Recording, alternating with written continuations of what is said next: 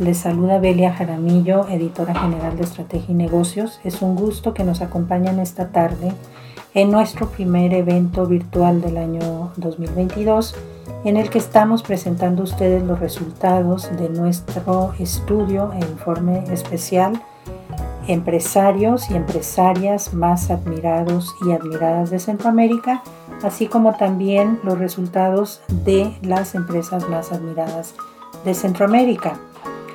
Desde 2003 en Estrategia y Negocios hemos tomado el pulso a los ejecutivos y empresarios centroamericanos en la encuesta Admirados. Este año enriquecimos la investigación a través de una alianza estratégica con los expertos de Escaleno.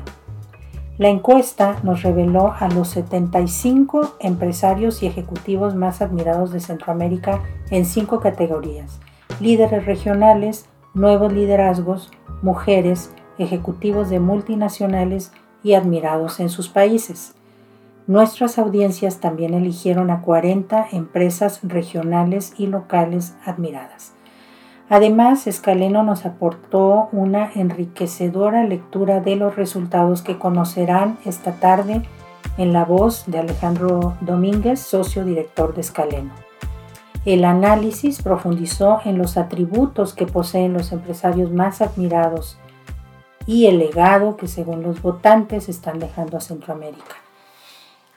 Muy importante, los propios empresarios admirados, dueños de las grandes empresas regionales, fundadores de empresas líderes en sus países, ejecutivos de grandes multinacionales y representantes del nuevo liderazgo, así como las mujeres ejecutivas y empresarias más admiradas, acompañaron la presentación de resultados con entrevistas exclusivas en las que nos compartieron verdaderas lecciones de innovación, de transformación y de resiliencia.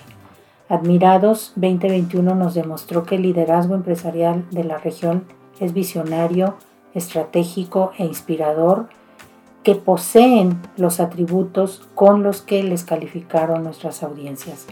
Los líderes de las empresas admiradas nos confirmaron en estas entrevistas que no se están replegando frente a la pandemia y por el contrario están activas, comprando nuevas empresas, expandiendo sus operaciones y conquistando nuevos territorios, además en una profunda reflexión de los cambios que los nuevos tiempos les demandan.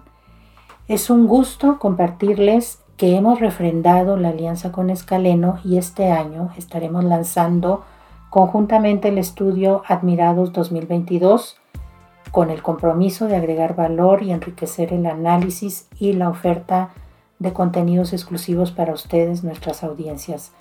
Muchas gracias y nuevamente sean bienvenidos. Espero que estén muy bien. Eh, pues antes que nada quisiera agradecerle a, Estrategia y Negocios por la alianza que hemos formado. Eh, realmente ha sido un placer, un gusto trabajar con, con, esta muy prestigiosa revista en Centroamérica. Ha sido realmente para nosotros un placer. Eh, gracias también a toda la gente que participó durante este estudio, durante esta encuesta que hicimos que nos permitió conocer mucho más del, del, mercado centroamericano, del empresariado en Centroamérica y que pues el objetivo de ahora es pasar a, darles a conocer un poco de todos esos hallazgos. Gracias a, a, mis socios dentro de Escaleno por todo el trabajo que se ha hecho y por toda la facilidad que se ha tenido para que esta alianza también siga funcionando muy bien. Y finalmente, gracias a ustedes que nos acompañan el día de hoy para poder este, platicarles un poco acerca de este estudio de Admirados 2021. Nos vamos a concentrar en eh, platicarles justamente cuáles fueron los hallazgos. Parte del objetivo que, Estrategia y Negocios y nosotros nos hemos planteado como Escaleno Advisory dentro de la región es poder generar insights, generar eh, insights que puedan darle a ustedes mucha información eh, para que puedan tomar decisiones, para que puedan saber cómo se encuentra la región, qué se espera de la región, hacia dónde va. Y con esto, pues ustedes, tanto en su vida empresarial como en su vida personal, puedan tomar las mejores decisiones que crean convenientes. Eh, esto no hablaré eh, de cómo el ranking de, gente, de, empresariados dentro de la región, eso perfectamente este, lo ha dado a conocer ya Estrategia y Negocios. Lo que ahora nos vamos a enfocar precisamente es cuáles fueron estos hallazgos, pero como normalmente, y sé, lo sé muy bien, eh, se tienen inquietudes de, oye, ¿y cómo funcionó el estudio? Pues déjenme dedicarles una primera parte para explicarles este estudio, cómo estuvo compuesto y cómo se llevó a cabo. Primero que nada fue una encuesta eh, que diseñamos en conjunto Estrategia y Negocios y, Escaleno Advisory y que pusimos, eh, enviamos a cada una de, las personas que se encuentran dentro de la región, dentro de nuestra base de datos, este, y que fue entre el 21 de septiembre y el 4 de octubre del año pasado. Fue un par de semanas donde este, estuvieron participando muy activamente pues gente, dueños, CEOs, directivos, gerentes, empresarios y profesionales dentro de la región centroamericana. Podría decirles que básicamente el 70% de la gente que participó y que contestó fueron justamente de niveles gerenciales hacia arriba y un 30% aproximadamente de profesionistas eh, que participan dentro de la región. Eh, hubo más de 880 eh, participantes, más de 880 personas que se dieron a la tarea de eh, entrar, contestar la encuesta, darnos a conocer su opinión y generando más de 2.700 respuestas. Fue una respuesta bastante positiva y lo cual nos permitió bastante tener bastante información, tener muchos datos como para poder entender y saber qué es lo que está sucediendo y qué es lo que están pensando. Y algo muy importante es que este estudio está basado en la percepción. No hay datos duros en cuanto a volumen de ingresos, de participación, etcétera, sino realmente lo que se busca es que cada una de las personas al contestar a esta encuesta pueda eh, transmitir lo que, lo que percibe, tanto de quiénes son los empresarios que más admiran, quiénes son las empresas que más admiran y al mismo tiempo acerca de las respuestas que estuvieron dando es con respecto a una percepción. Pero bien tenemos la experiencia y bien sabemos que muchas veces la percepción, y en este caso es así, la percepción es una realidad. Y con base en nuestros estudios eh, que nos ha tocado participar y observar, hemos podido corroborar que muchas veces esta percepción se traduce realmente en resultados, es decir, a, las empresas a las que se admira, y esto este, en estudios globales inclusive eh, lo que sucede es empresas a las que se admira llegan a tener un ROI bastante más eh, grande que el resto de las empresas. A mediano y a largo plazo resulta que tienden a ser más exitosas. Entonces, es un buen, muy buen termómetro como para identificar pues, el tipo de empresas eh, que se encuentran y que fueron este, catalogadas como más admiradas. Igualmente lo podemos trasladar hacia los empresarios y empresarias más admirados de la región. Y por último, pues lo centramos y lo concentramos mucho en prácticas en Centroamérica. Mucha información tenemos de Estados Unidos, mucha información tenemos de, Europa, pero realmente estudios de calidad, estudios profundos, estudios que tengan una muy buena base dentro de Centroamérica, pues son menos. Entonces, parte de lo que queremos es justamente que todo el empresariado en Centroamérica tenga información confiable, tenga información válida, información que le pueda servir para, tomar decisiones dentro de sus organizaciones. Esta fue la forma en cómo hicimos el estudio. Vamos básicamente a darles lo que son nuestros hallazgos dentro de, este estudio. Lo primero es, algo que nos llamaba mucho la atención es con respecto a los empresarios más admirados. Primero saber quiénes eran los empresarios más admirados, pero una vez que ya se identificaron quiénes eran los empresarios más admirados, Oye, ¿qué es lo que a cada uno de ustedes eh, les llama la atención del legado o de la contribución que ha hecho cada uno de estos empresarios? Y lo que sucedió fue, hay una serie de, de posibles respuestas que nos dieron al lado de transformación cultural, de desarrollo de equipos, de gestión y desarrollo sectorial y geográfico, impacto y responsabilidad social. La eficiencia operacional sin duda alguna juega un papel importante, la innovación relevante que existe pues hoy día a nivel global, que nos, se nos ha obligado de alguna forma a acelerarla y que sin duda alguna dentro de nuestra región, pues también ha tomado un auge muy importante.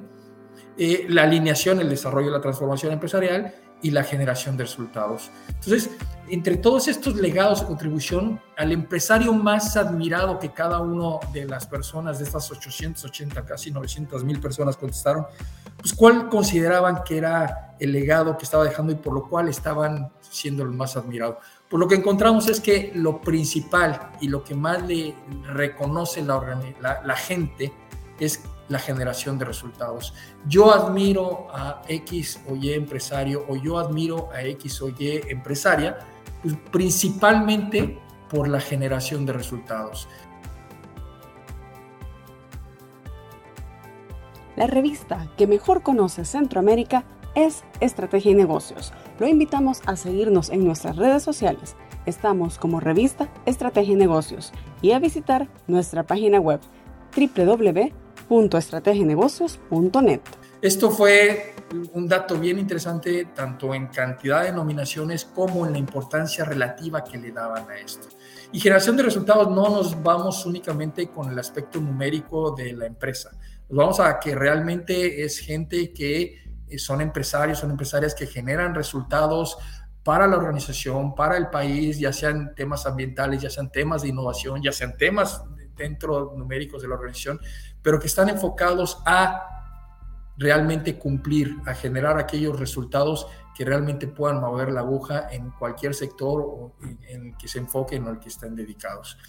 El segundo legado que más reconoce la gente en sus empresarios más admirados es que tienen una alineación, o más bien alinean, desarrollan y transforman la empresa a, como ellos consideran o hacia donde creen que deben estar. Alinean toda la organización, desarrollan la organización y hacen toda una transformación empresarial. Y por tercer lugar, lo que reconocieron fue la innovación relevante. Eh, yo reconozco a un empresario o admiro a un empresario una empresaria por estos tres legados principalmente. Fue lo, lo, lo, que nos dijeron. Primero, por la generación de resultados. Segundo, porque se enfocan en la línea en desarrollar y en transformar la organización. Y tercero, porque generan una innovación relevante. Uno segundo, que tuvo que ver también con los empresarios y con las empresarias, y que ya tiende a ser un poquito más en forma personal, es, oye, ¿qué características tienen estos empresarios más admirados? Y para eso, pues había una serie de eh, características, digamos, conductas, comportamientos, eh, etcétera, que podían de alguna forma reconocer en cada uno de ellos. Y bueno, pues la gente lo que se puso a decir fue, oye, pues tanto CEOs con sus pares, dueños de empresas, eh, líderes eh, profesionales, dijeron, oye, pues, ¿por qué reconozco yo que admiro a este empresario? ¿Qué características tiene esta empresaria? Y lo que salió es que en primer lugar, era una característica de visionario. Eh, yo admiro a alguien porque es visionario, porque tiene una visión muy clara de hacia dónde quiere llevar una organización, tiene una visión muy clara de hacia dónde va el país, hacia dónde va la región, tiene una visión muy clara de lo que quiere hacer con su vida, inclusive del legado que quiere dejar dentro de, de la región. Uno segundo, y una segunda característica fue, los reconocen por ser estrategas. Realmente consideran que son empresarias o empresarios que eh, saben muy bien el cómo definir, el, definir el cómo. Una vez que tienen planteada la visión, bueno, pues tienen claridad de cómo ir definiendo esa estrategia. Y tercero, y que no podemos olvidar relacionado muy claramente con la gente, es que son líderes inspiradores, inspiran a los demás y eso es lo que de alguna forma reconocen como características. Pero parte de lo que estuvimos analizando, además de estas tres que son muy claras y que, que, fueron bastante reconocidas dentro de los empresarios más admirados, eh, no solo es alrededor de, tener la visión de la estrategia y del líder inspirador, sino hay dos elementos más que, que, tenían un nombramiento especial que valía la pena reconocer y valía la pena meter dentro de estos hallazgos. Y eran básicamente, son empresarias son empresarios que son inteligentes emocionalmente hablando. No son empresarios o empresarias que tomen decisiones muy abruptamente, que se dejen llevar, no son decisiones, no, no son empresarios, son empresarios que realmente van más allá de tener una visión, de tener una estrategia y de inspirar hacia el resto de, sus, eh, de la gente, sino que realmente ellos saben comportarse siendo inteligentemente, eh, emocionalmente hablando.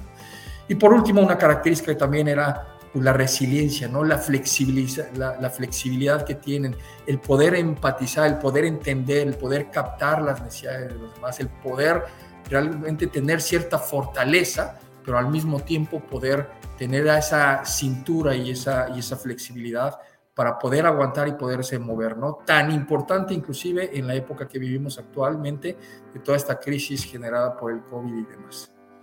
Ahora, algo tercero que, es importante compartir con ustedes va al lado de la congruencia. Es decir, por un lado ya obtuvimos lo que nos, nos decían de, oye, ¿a quién admiran y por qué lo admiran? Es decir, ¿qué tipo de legado está dejando?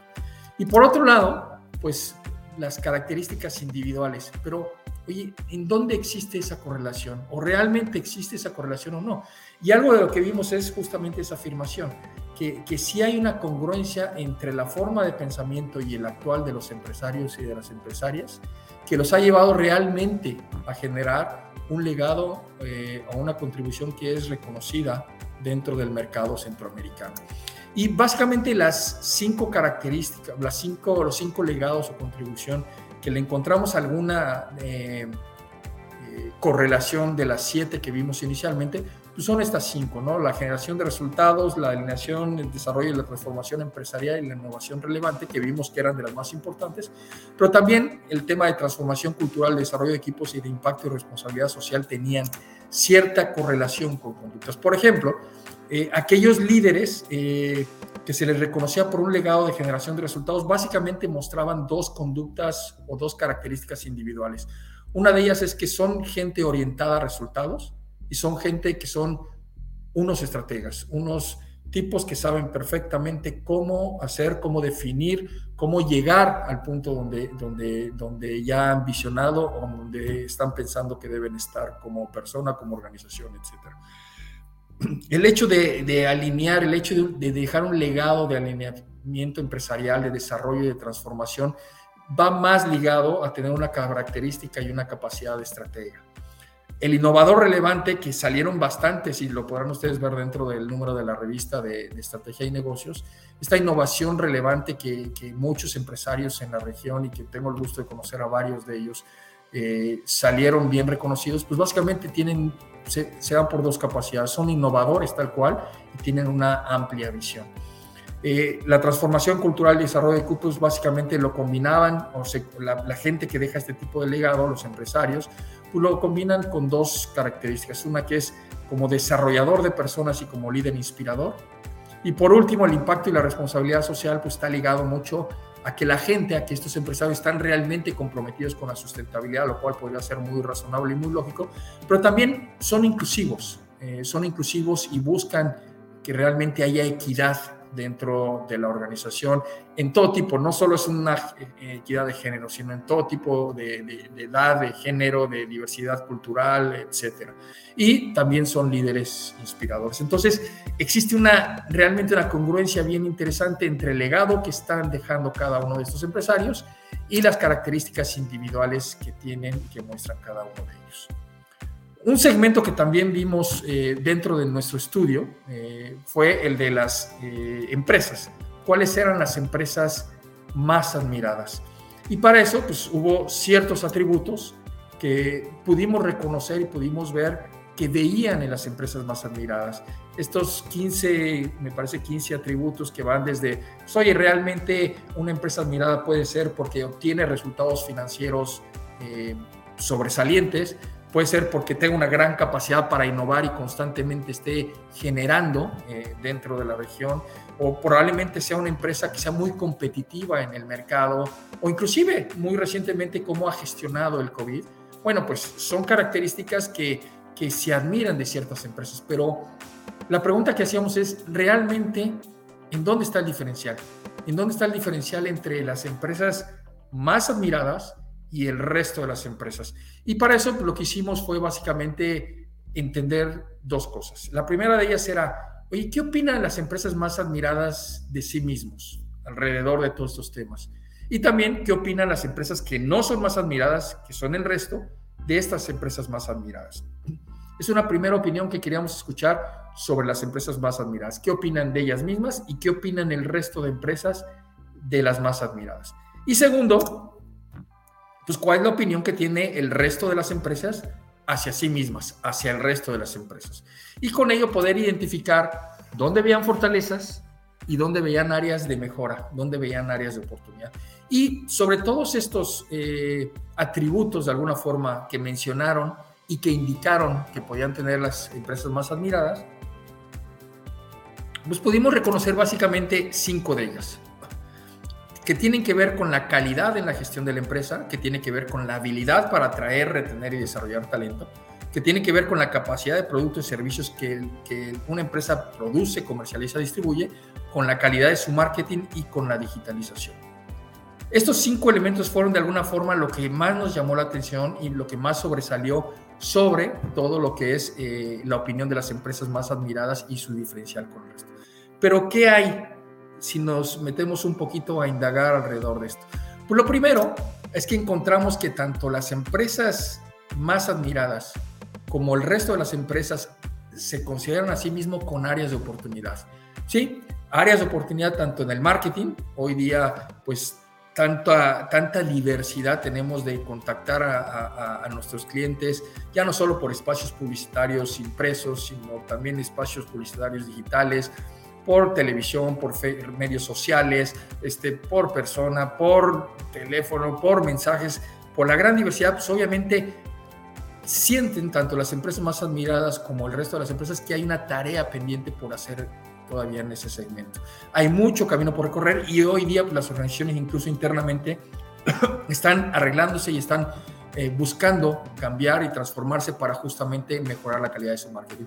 Y uno segundo que también suena bastante razonable es el tema de la digitalización. Todo este tema que va muy ligado a lo que hablaba del marketing, pues son oportunidades que distinguen estos dos tipos de empresas.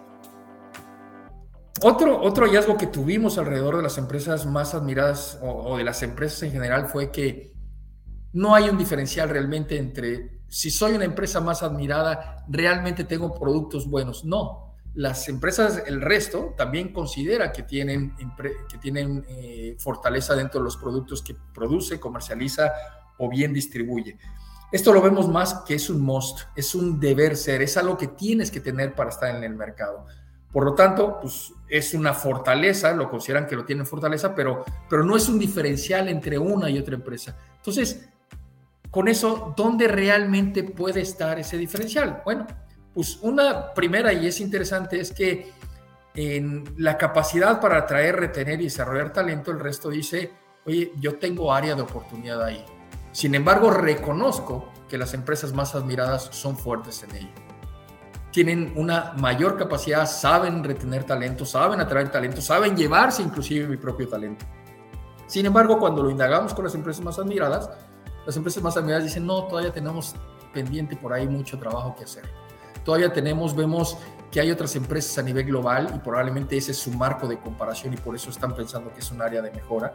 Eh, sentimos que todavía tenemos un, un camino que recorrer importante por ahí. Lo que identificamos entonces con base en todo este estudio es que el diferencial está aquí, el diferencial está en la calidad de la gestión de la empresa, en cómo los líderes, como los dueños, como los empresarios logran gestionar a su organización, cómo logran gestionar a cada una de las empresas con en, las que, están. Ahí realmente sí hay un diferencial y un diferencial reconocido tanto por las empresas del resto como las empresas, perdón, ahí me fui, como las empresas más admiradas este, hay un diferencial importante en eh, como fortaleza. Entonces ahí es donde quizá está el balance y es donde quizá ustedes como empresarios, como, como empleados dentro de sus organizaciones deberían estar evaluando y diciendo, ¿y hasta dónde realmente la, hay una calidad en la gestión de la empresa? Y como calidad, en la gestión, en la gestión misma podemos entender un sinnúmero de cosas, ¿no? La cultura que tenemos, la forma en cómo abordamos los temas, el liderazgo, el equipo, eh, la, transformación que hacemos, cómo gestionamos realmente nuestra organización. Y por último, algo que, que fue muy importante que quisimos aprovechar por la época que estamos viviendo actualmente es, hoy, ¿cómo es que las empresas más admiradas y el resto se han manejado durante esta época del COVID-19? ¿no? Y básicamente lo que, lo, que lo que dijimos es, hay cinco etapas sobre las que hemos vivido actualmente, ¿no? Eh, y cada una de ellas pues tiene una característica y ustedes la van a reconocer sin duda alguna. La etapa de resolución fue aquella etapa inicial en donde identificábamos y resolvíamos los retos para reducir los riesgos, ¿no? Oye, ¿qué retos? ¿A qué nos estamos enfrentando? ¿Qué es esto? Oye, nos vamos a casa un mes y, y regresamos. Pues no, resulta que se va más largo. Caray, eso de identificar y resolver esos retos iniciales es lo que le llamamos la etapa de resolución. La resiliencia es cómo cada una de las empresas ha logrado manejar estos desafíos de gestión tanto gestión financiera como gestión organizacional que están generados por el COVID. ¿Qué retos nos han metido? El regreso es ya el cómo hemos ido gestionando ese regreso a las operaciones con la mayor normalidad posible. La reimaginación es ver, oye, cómo va a ser esa nueva normalidad, a qué nos estamos enfrentando, cómo vamos a impulsar esas innovaciones relevantes y finalmente la reforma, ¿no? Influir en la definición pues, de nuevos parámetros, de nuevas regulaciones, de nuevos estándares, de nuevas políticas. Y entonces lo que hicimos fue también comparar y decir, oye, ¿qué hacen las empresas más admiradas versus lo que hace el resto de las empresas? Y lo primero que, dije, que encontramos fue, sí, notoriamente y realmente hay una diferencia entre las empresas más admiradas y entre el resto de las empresas. Podemos ver que en las cinco etapas en las que hemos vivido hasta el momento eh, este tema del COVID, esta crisis que actualmente, o esta oportunidad que actualmente se nos presenta, pues sí hay una diferencia entre cómo lo manejan las empresas más admiradas y cómo lo manejan el resto. Y esto reconocido por todo el mundo empresarial o la mayoría de los empresarios dentro de la región centroamericana. Ese fue el primer aprendizaje alrededor del COVID. El segundo fue, pues mira, las mejores etapas que hemos manejado ha sido la resolución y el regreso. Sin duda alguna, esas son las dos en donde más hemos tenido eh, entendimiento y en donde más lo hemos podido ser más eficiente. Sin embargo, en donde tenemos una gran tarea todavía que por resolver es la reimaginación. Todavía no alcanzamos como empresarios en la región, en Centroamérica, a entender, oye, ¿cómo es esa nueva normalidad? Todavía tenemos esas ideas, sabemos, pero pues, veíamos que venía, eh, que estábamos en medio de la crisis, hoy esperando la vacunación, cuando sucede la vacunación resulta que no, que viene eh, una variante y cuando viene una variante viene la variante 2 y la variante 3 y entonces eso nos va enfrentando a retos diferentes que, cada, que, que, vamos afrontando cada uno de nosotros. Pero una, una, una reimaginación, una identificación de la nueva normalidad todavía es una tarea pendiente. Y el tercer hallazgo que tuvimos aquí es que lo que mejor diferencia a las empresas más admiradas del resto son dos elementos. Uno es que han sabido manejar mejor los desafíos de gestión financiera y organizacional que el resto de las empresas. Y si recuerdan lo que veíamos en la lámina anterior sobre el, eh, cuál era el diferencial realmente que encontramos entre las más admiradas y el resto y qué era la forma en cómo gestionaban, pues resulta que aquí se corrobora, se corrobora, se corrobora una vez más ese tema, ¿no? Realmente ya en una situación de crisis, la resiliencia, el manejo de, esos desafíos de gestión, pues realmente los ha, enfrentado de alguna forma mucho mejor una empresa más admirada que el resto. Y también que ha tenido una mayor o tienen una mayor influencia, obviamente, en la definición de nuevos estándares de regulación y de políticas, ¿no? Estos fueron los cinco hallazgos más importantes que encontramos dentro de, nuestro, dentro de nuestro estudio y relacionado muy, mucho con el COVID-19 este último. Y antes de irme y, salir para, para, dejar que ustedes tengan cualquier inquietud que puedan expresar y responder cualquier eh, pregunta que tengan, me gustaría dejarlos con algo que le llamamos la audaz congruencia. Son, tuvimos la oportunidad después de ese estudio de entrevistar a empresarios, a dueños eh, más admirados de la región y entender qué es lo que estaba en su mente de alguna forma, entender qué es lo que realmente ellos consideraban que era más importante y esto es lo que podemos decir. Hay nueve características comunes que ellos encontraron y que dijeron. ¿no? Uno, la primera de ellas tiene que ver con un propósito transformador. Es decir, su intención va más allá de solo mejorar el desempeño de las organizaciones, es transformarlas. Y no solo hacerlo en forma lineal, sino también hacerlo en forma exponencial. Hay una obsesión por innovar y saben que todo cambia y todo se transforma. El segundo, que es la visión estratégica, es mirar afuera y a largo plazo.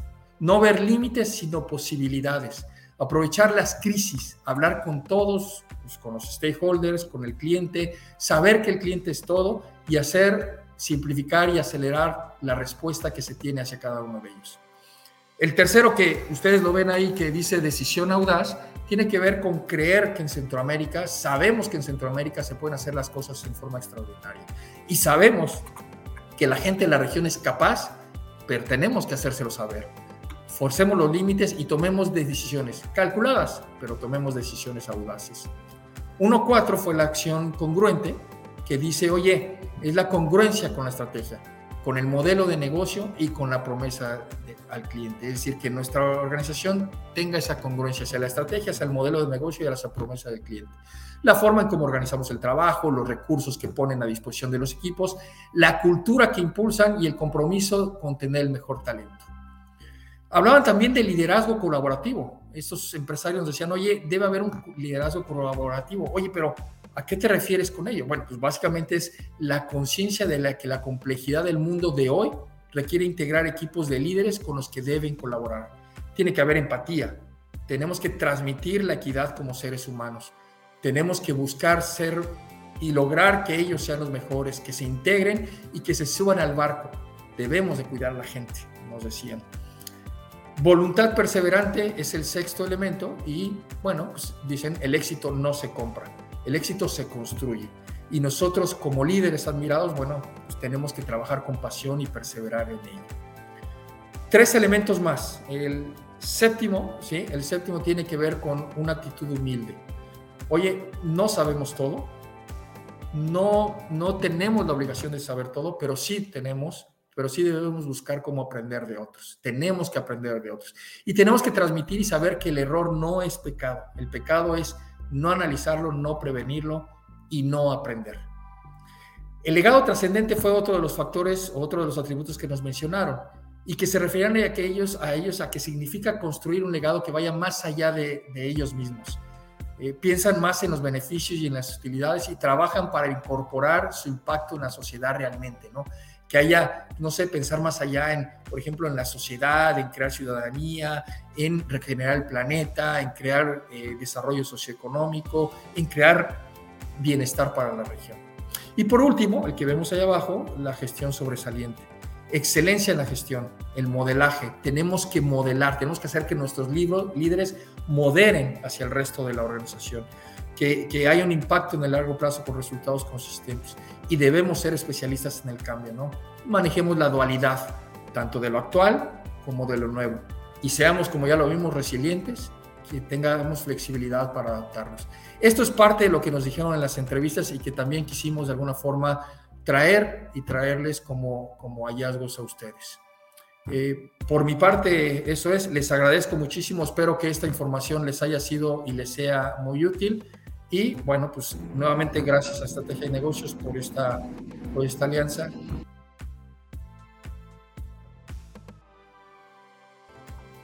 Gracias por acompañarnos en un nuevo episodio de Negocios Inteligentes, el podcast de la revista Estrategia y Negocios. Hasta la próxima.